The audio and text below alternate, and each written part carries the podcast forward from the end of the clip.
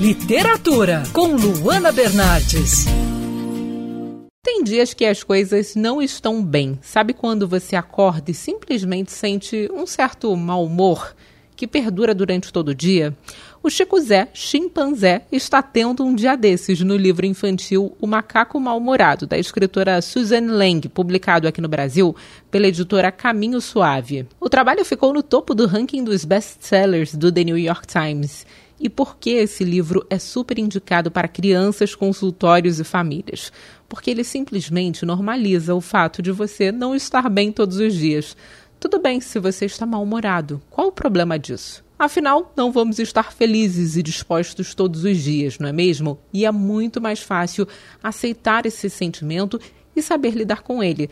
A autora ensina as crianças a lidar com sentimentos conflitantes e aceitar as emoções do dia a dia. Eu sou a Luana Bernardes. Você pode ouvir mais da coluna de literatura, seção do site bandnewsfmrio.com.br, clicando em colunistas. Você também pode me acompanhar no Instagram, Bernardes Luana, Luana com dois N's.